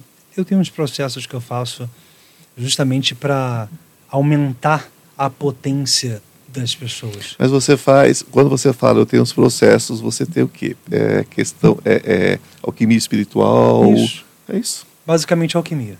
alquimia. Então eu transformo. Quando eu falo transformar, não pense em coisa de Hollywood, né? Transformar, por exemplo, a água é um conduíte, né? É o maior conduíte de energia. Sem água não tem energia, né? Então eu consigo, através da água, fazer algum tipo de trabalho energético, onde depois que a pessoa bebe, ela se sente poderosa, forte. Eu, eu ensino cadestesia há décadas. Isso é maravilhoso. Eu sei exatamente o que você está falando. É isso aí. E agora é científico, né? Você viu, né? É. Agora é científico. Agora Massarumoto é, já fez o é. experimento. É, agora é científico. Já congelaram e pegaram os cristais de água e mostram ali o que tem. Esse é científico agora, já As não é partículas mais. de água, elas ficam diferentes, os cristais. Ficam. De acordo com tudo que está sendo feito. O, o experimento coloca música, né? Só que as pessoas falam, ah, mas é a música. Não, não Basta é a escrever. música. É, não é a música. É a energia daquilo. Intenção. A intenção e energia. Então, quando você sabe fazer, ainda mais quando você aplica símbolos, aí você, depois bebe aquela água, não é placebo. Realmente a pessoa se sente mais focada, mais determinada. Ela sente a cura, ela realmente tem o resultado. Com certeza. E é algo impressionante. Eu faço também a própria água. Com certeza. É, me perguntaram há poucos dias agora, ah, mas como é que funciona o aparelho, ele em si tem, é, é, ele em si é, independe de qualquer intenção, eu falo não, ele depende totalmente de intenção. Porque se você falar assim, ó, eu quero me lascar todo e pegar o aparelho, você vai se lascar todo. Porque o aparelho capta energia. Então, se você quiser desregular o aparelho, você desregula. Por que, por que, que as pessoas é, têm tanta dificuldade em entender que se eu falo, se eu me expresso, eu crio. Por que, que as pessoas têm tanta dificuldade? Porque a gente vive num mundo onde a cegueira mental é muito grande. Se a gente pegar que o analfabetismo funcional hoje tem cerca de 30%. Ah, eu acho que é mais, hein? É, segundo a pesquisa. É impressionante, o Ivan, que as pessoas me perguntam assim, Fernando, é, o que é isso que você fez no vídeo? Só que na legenda do vídeo, Tá explicando. eu expliquei tudo. Ah. Aí eu falo assim, leu, leu a legenda? A pessoa não leu a legenda. Ou seja, as pessoas não leem. As pessoas não leem. Só que aí a gente não está falando de estudo. As pessoas não leem, não é estudo, é Não. ler. É ler. Então, se as pessoas não leem, como é que elas vão conseguir alguma coisa? É- é- elas, elas, estão, elas estão muito visuais e tem que ser muito explícito. Né? Eu digo isso para as pessoas. Eu falo, olha, é, às, vezes, às vezes eu comento com os meninos e falo assim, o assunto é tão importante, coloca uma capa que as pessoas vejam a informação. Porque se tiver que ler informação, muitas vezes não vai ler. Passa batido. Então, você vai falar sobre ETs, mostra o ET. Você vai falar sobre cura, mostra a imposição de mãos. Você vai falar sobre isso, bota alguma coisa nesse sentido. Você vai falar sobre o nosso amigo, coloca a Kundalini ali, ó. Representa a Kundalini. É mais fácil. Porque é um processo que as pessoas aceitam mais. Porque é uma outra, é uma outra forma de viver. Não está certo ou errado, só está diferente, né? É, o único problema disso é que o mundo fica mais bitolado, né? Porque se a gente. Se tem. ah, Por exemplo, você me perguntou como é que a gente não cai nas mãos de gente errada. Exatamente. É porque a pessoa não lê. A pessoa não lê. Não, mas exatamente. Porque é uma das coisas. A, a discussão é a seguinte: eu, eu prego o amor incondicional. E- Essa é a minha meta na vida. Eu amo incondicionalmente. Amo mesmo. Eu posso não aceitar o que você faz. Eu posso não aceitar o que você faz. Se você cometeu al- algum, alguma coisa que me magoe, ou que magoe alguém, que fira alguém, né? Tem coisas horripilantes que a gente vê, né? Eu posso não amar o que você fez, mas eu vou amar o Deus que habita em você. Ponto. Sa- Sabe? Então é é esse meu trabalho. É amar o Deus que habita em tudo e em todos. Então, quando você ama, você tem um cuidado muito grande em não magoar ninguém, você tem um cuidado muito grande em não ferir ninguém, não passar uma informação distorcida, não é? Então, mesmo as pessoas que agem às vezes de uma forma um pouquinho negativa, né? Você não, você não precisa atacar ela diretamente, porque às vezes você nem sabe o que está fazendo. Então, por isso que eu te perguntei a respeito de como se defender, porque nós vamos ver o seguinte, nós vamos ver, é, é, eu vou dar um exemplo clássico. Existe um- um- uma coisa maravilhosa que se chama constelação familiar. Eu gosto muito. Né? Porém, porém, constelação familiar deveria ser feito por pessoas que tivessem um conhecimento mínimo do que estão fazendo. Somente sobre sobre a questão psicológica humana. Tinha que saber. Segunda, tinha que ser feita uma coisa individual. Eu faço a sua constelação. Perfeito. É, eu vi uma situação horrorosa que uma pessoa colocou 200 pessoas dentro de, um, de uma sala e constelou as 200. No final, ela deixou um punhado assim de cartão e falou: Gente, é o seguinte, eu fiz aqui uma, uma, uma demonstração. Umas 50, 60 pessoas chorando, desespero. Ela falou: Quem quiser me procura depois em particular. Deixou os cartões e foi embora.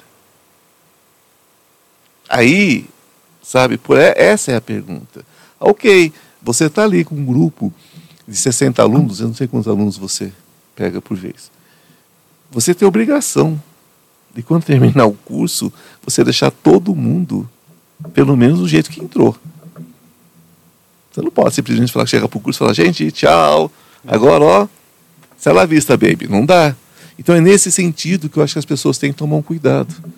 Porque vão de repente para um palco, faz um circo qualquer, porque você sabe que tem muita coisa de circo aí que de repente vão chamar de- da mesma coisa que você faz e não é a mesma coisa. Foi nesse sentido. Você sabe que isso existe. Você sabe que isso existe. Você vê as pessoas fazendo isso em programas de TV, em programas, sabe? Vai lá um cara que fez um curso de ilusionismo ali, fala, aí é, é hipnólogo, aí faz ali uma coisinha de salão e sai fora. Então é nesse sentido que eu acho que as pessoas têm que realmente seguir o que você está falando. Vamos ver de onde veio, vamos ver qual é o tempo de experiência que essa pessoa tem, vamos ver qual é a vivência que essa pessoa tem. E vamos ver, né, gente, qual é a responsabilidade que essa pessoa tem sobre o resultado. É. Ou você acha que não existe responsabilidade sobre o resultado? Total, se você se dedica àquilo, se você está ali para ensinar, você disse que você tem que, ter, pelo menos, deixar as pessoas igual a- elas entraram. É, eu entendi, tá certo. Mas, Pelo menos isso, né? É uma obrigação as pessoas saírem melhor do que entraram, né? É, é, é o ideal. Deveria. Vamos Né? chamar de ideal. É, deveria. É o ideal. Porque elas estão esperando isso, elas estão esperando. Se é um curso de transformação, a constelação não deixa de ser uma transformação. E é maravilhosa. Se é uma transformação, ela deveria ser É. completa. Né? É maravilhosa, a constelação é maravilhosa, tudo é maravilhoso. Desde que feito a contento, desde que seja feito por profissionais, né? E parar e, e- e o povo parar de brincar, né, com a saúde dos outros, com a vida dos outros. Eu acho que isso é, é- é- é fundamental. Você recebe geralmente quantas pessoas num curso? Média 100, 110, 120. Você sozinho? É, só que eu tenho 10 monitores. Ah, bom. Eu estava aqui assustado. Não, são 10 É. monitores. Ah, essas pessoas procuram o seu curso para uma autocura ou para se tornarem terapeutas? São poucos que querem se tornar terapeutas. A maioria querem a autocura, a maioria querem o conhecimento que eu tenho. A maioria quer saber um pouco do que eu faço e levar para a vida. E você entrega? Entrego. Se vê um curso meu. Eu dou uma formação de seis módulos, é um ano comigo. De dois em dois meses, o dia inteiro, sábado e domingo. Esse final de semana, eu vou dar o módulo 3. Para quem fez o módulo 1, fez o módulo 2, vai para o 3. Você me desculpa te da perguntar isso. Você me desculpa te perguntar isso. Se você entrega. Não, mas hoje em dia, do jeito que a situação está, É, porque as coisas estão assim, né? Olha, eu vou te dar um curso. No final do curso fala, mas eu tenho, eu tenho uma coisa, esse é só para o próximo curso. não. Aí quando é o próximo curso, que chega no curso fala, eu tenho uma coisa, mas eu bom mesmo está no próximo curso. É só você Aí ver a o pessoa seguinte. faz 50 cursos. É, mas só você ver o seguinte. São seis módulos, porque são seis apostilas, 600 páginas de matéria. Não dá para fazer. Não, não dá. Tem É que, tem, tem, tem que. Eu dou intervalo de dois meses. Perfeito, para assimilação. Esse só de semana, a gente tem uma quantidade bem grande de gente.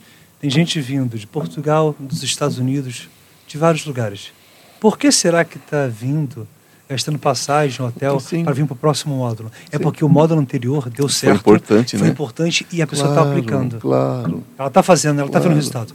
Não tem como eu estar há 15 anos fazendo uma coisa que não dá resultado. Eu, eu provoco, eu provoco para que vocês possam falar sobre isso. Sim?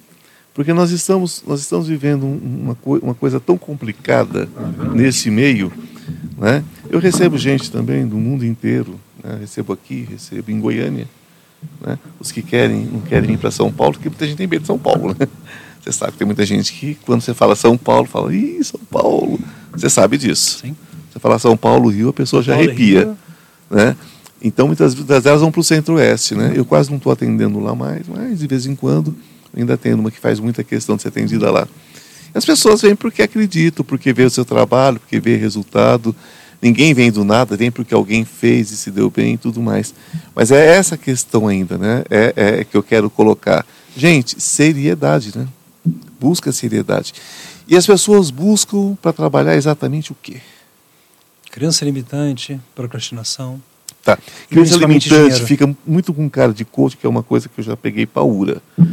Explica um pouquinho se as crenças limitantes, de fato. Vamos lá, criança Para não ficar essa coisa de coach, porque daí senão o povo sai correndo. É. Tá mais agora que eu sou o novo coach do momento. Você não é um coach, você é, você é outra coisa, né? Mas a É coach. está dizendo que eu sou coach. Coach já é uma outra coisa. Você é uma pessoa. Desculpa, gente, mas é uma questão de seriedade. Está tão bagunçado. Vamos lá. Crença limitante. Olha o nome, crença que te limita. Então, a maioria quer mudar de vida, mudar de carreira, ganhar dinheiro, ser próspero, ser feliz. E aí roda, faz tudo e nada muda.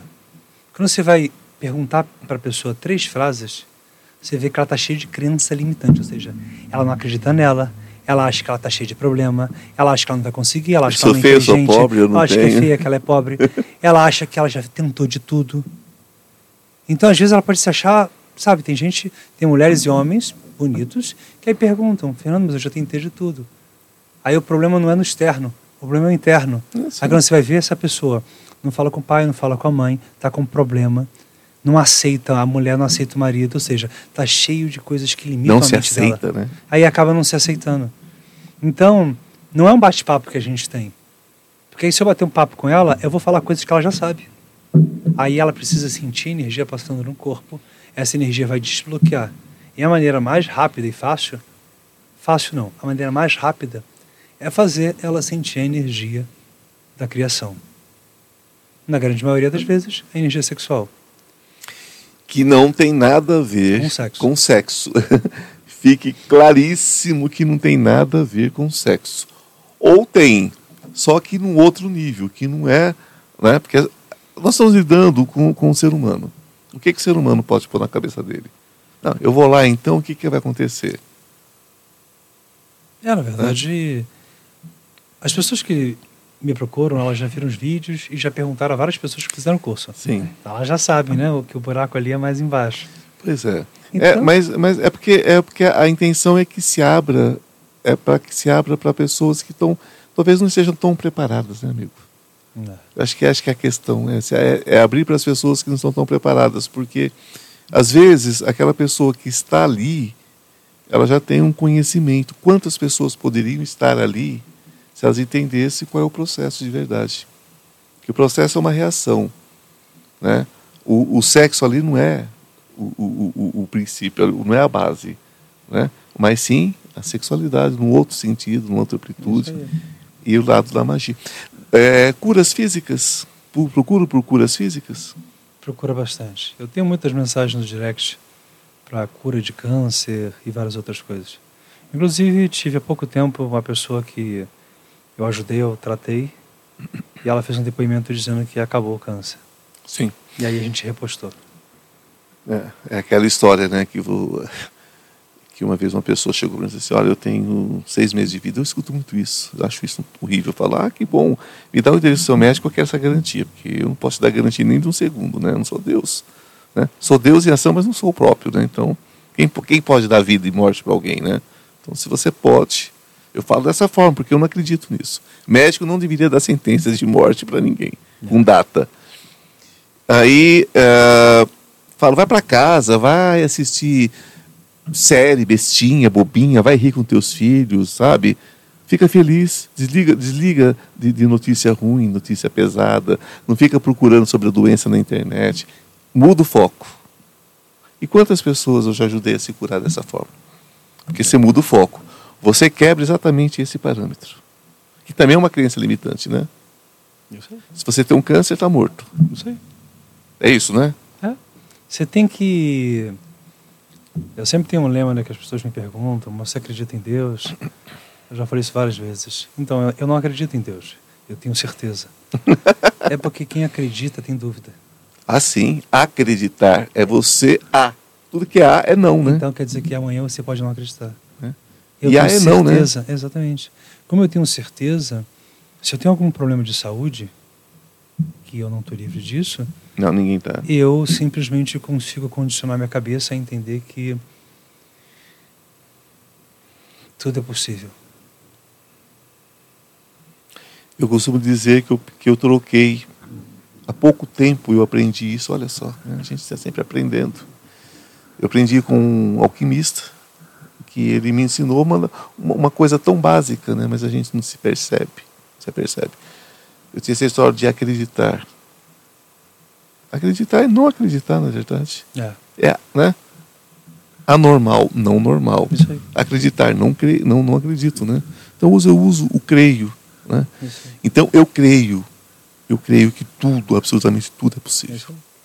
Esse crer vem de ter certeza. É, Acreditar É. vem de duvidar. duvidar. Então, na vida, a gente sempre acredita que vai ter sucesso. A gente acredita que vai ser rico.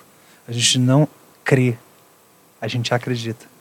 A mensagem mais importante que eu sempre digo é: não acredite, Creia. tenha fé. E não precisa ter muita fé. Assim como o mestre maior disse, se Hum. tiver apenas do tamanho de um grão de mostarda, você tem a forma e o poder de dizer para uma montanha mudar de um lugar para o outro. Metaforicamente, ele está falando, eu não sei se é metaforicamente não. Eu tenho uma certeza muito grande que a fé realmente pode fazer coisas que para a mente humana, pode parecer impossível. É, porque é uma questão de parâmetro, né?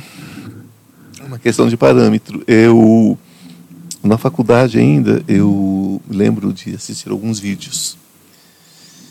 E tinha um vídeo, e esse é um fenômeno já é mundial.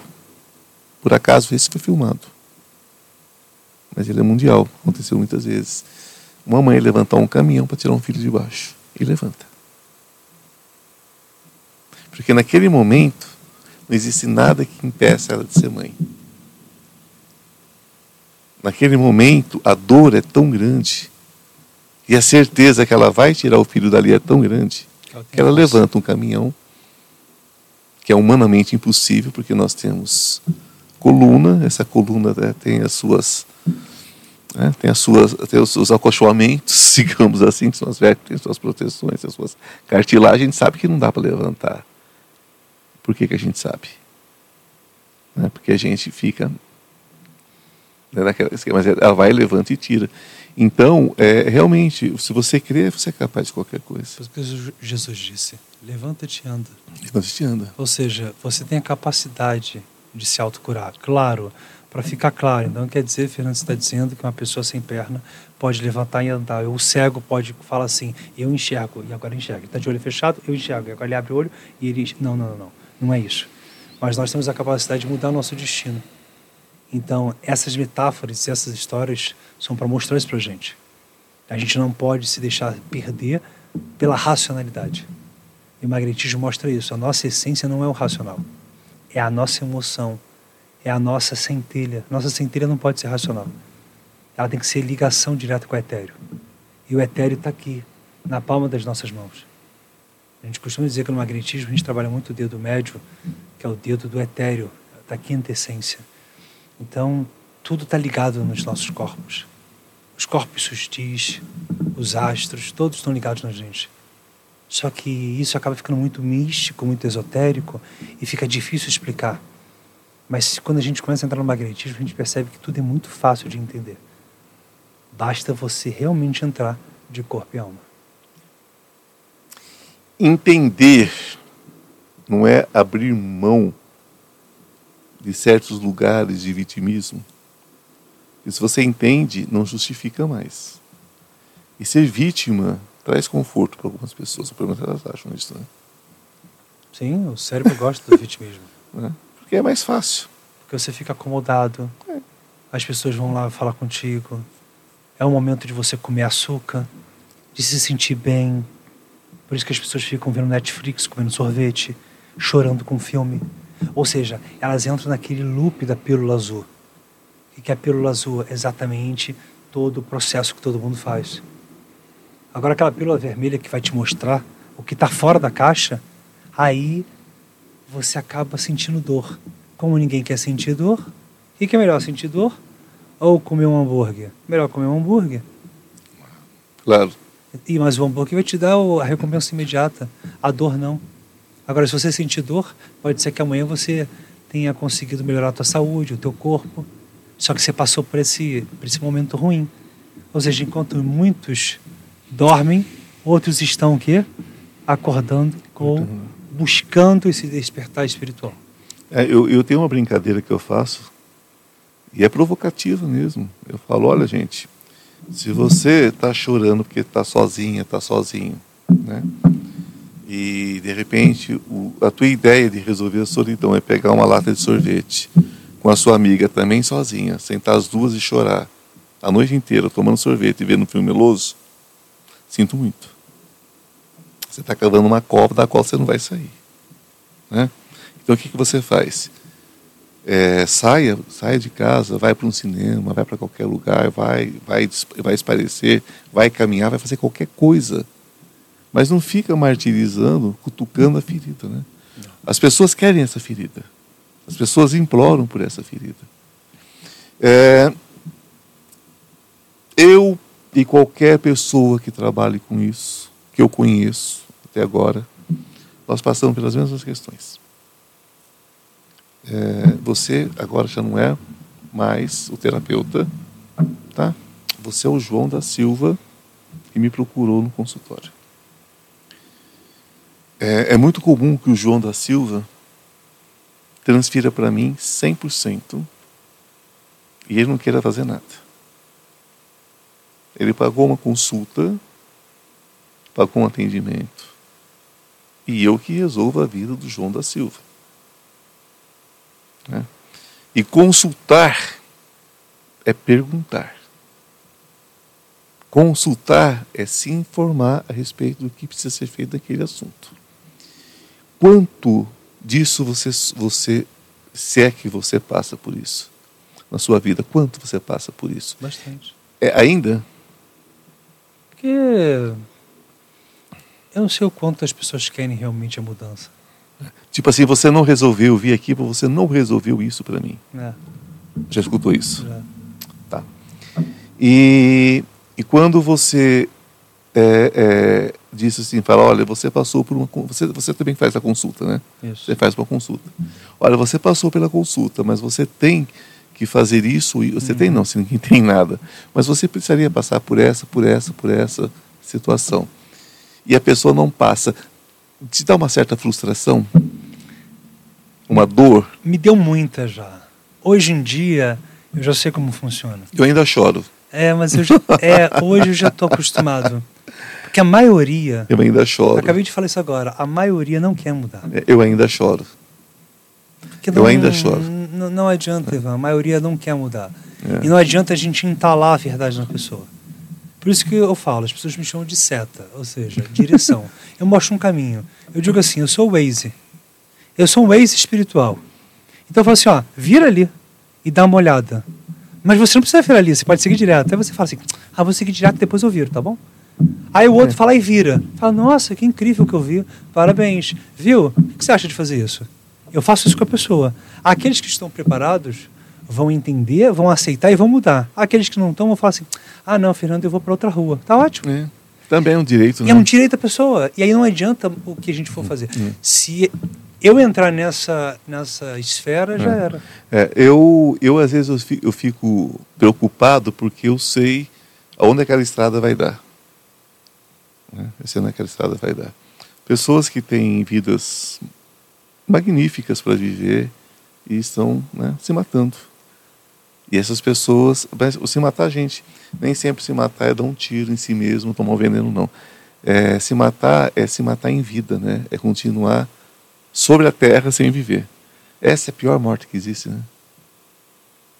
Quantas pessoas vo- você encontra também assim, né? Pessoas que já foram, né? O corpo está aqui, mas Eu diria que já grande desistiram. parte da humanidade são zumbis. São zumbis. São pessoas que estão apenas vivendo. Na verdade, elas não estão vivendo, elas estão existindo.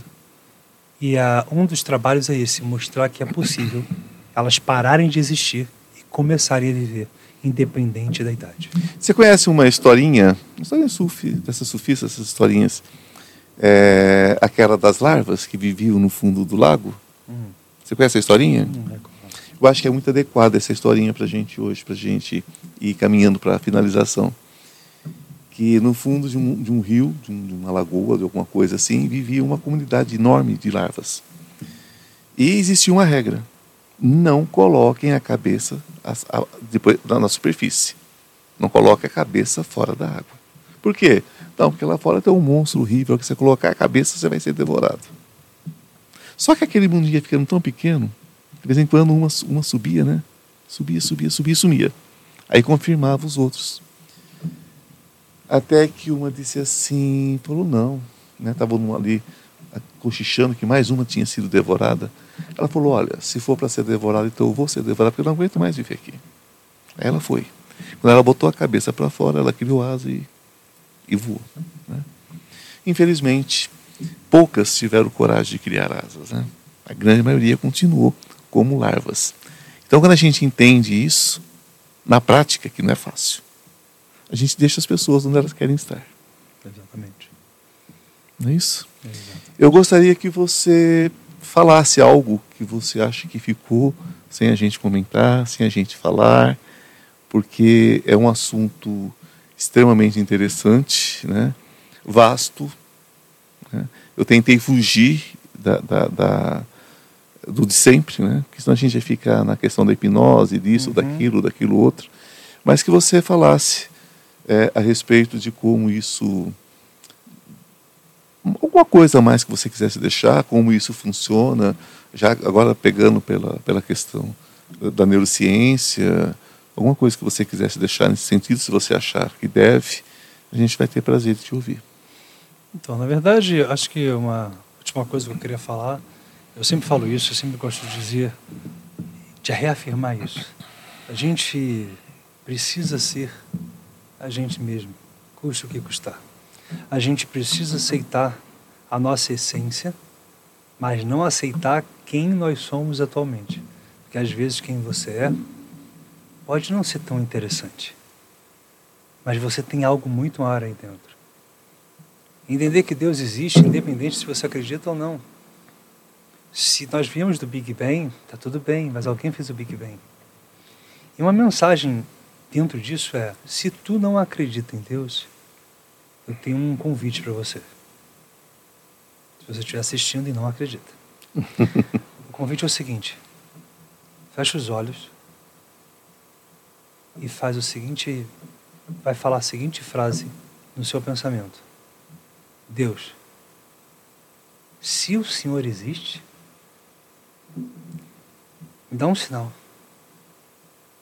Fecha os olhos, de olhinho fechado, e faz uma outra pergunta.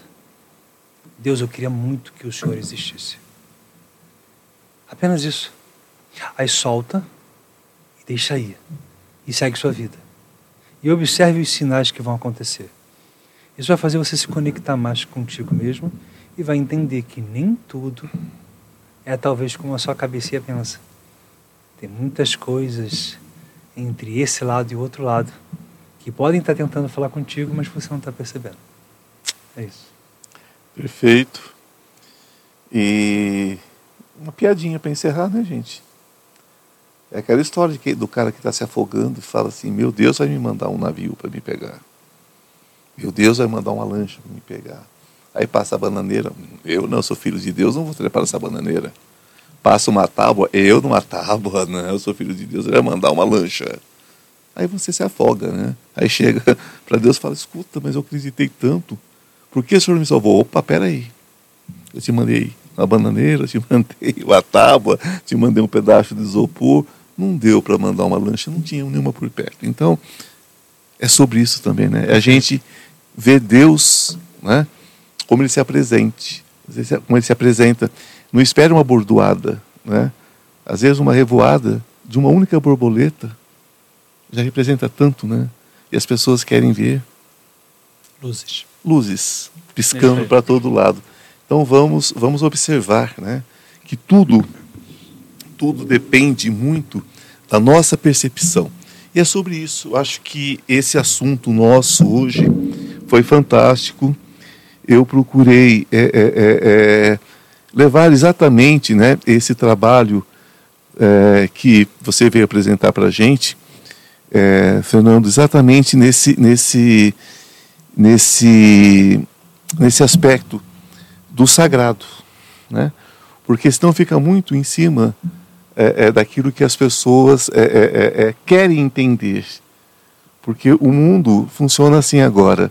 O mundo está sendo manipulado por haters de todo todo canto que você vai.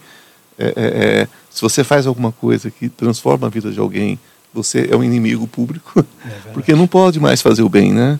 Parece que o bem está incomodando demais, porque é um momento de transformação, é um momento de, de, de, de, mudanças. Então, que bom que você veio até aqui. Eu quero te agradecer muito, Fernando. Obrigado. Mesmo, tá? é, uma, é uma satisfação ter você aqui. Foi um, com certeza foi um bate-papo incrível que vai fazer muito sucesso aqui no Consciência Paranormal. E gratidão, cara, é o que eu posso te dizer. Gratidão em nome de todos que estão assistindo também. Obrigado. Me deixa, me deixa só um contato seu. Tá. Para gente, para que as pessoas possam é, é, ter mais acesso. Quais são suas redes sociais? Na verdade, o melhor de todos é o Fernando Liberal Oficial, Instagram. Fernando Liberal Oficial Instagram. Não é difícil né? ver lá minha cara, então é bem fácil. Vai saber do que é que se trata. Então, gente, gratidão mais uma vez. Obrigado. Estamos aprendendo. Se você ainda não segue o meu canal, se você não está inscrito, se inscreva no Instituto Ivan Martins e venha fazer parte do Consciência Paranormal. Que a luz esteja com cada um de vocês de uma forma especial no dia de hoje. E sempre, né, gente? Namastê. O Deus que habita em mim, saúde o Deus que habita em você. Até semana que vem.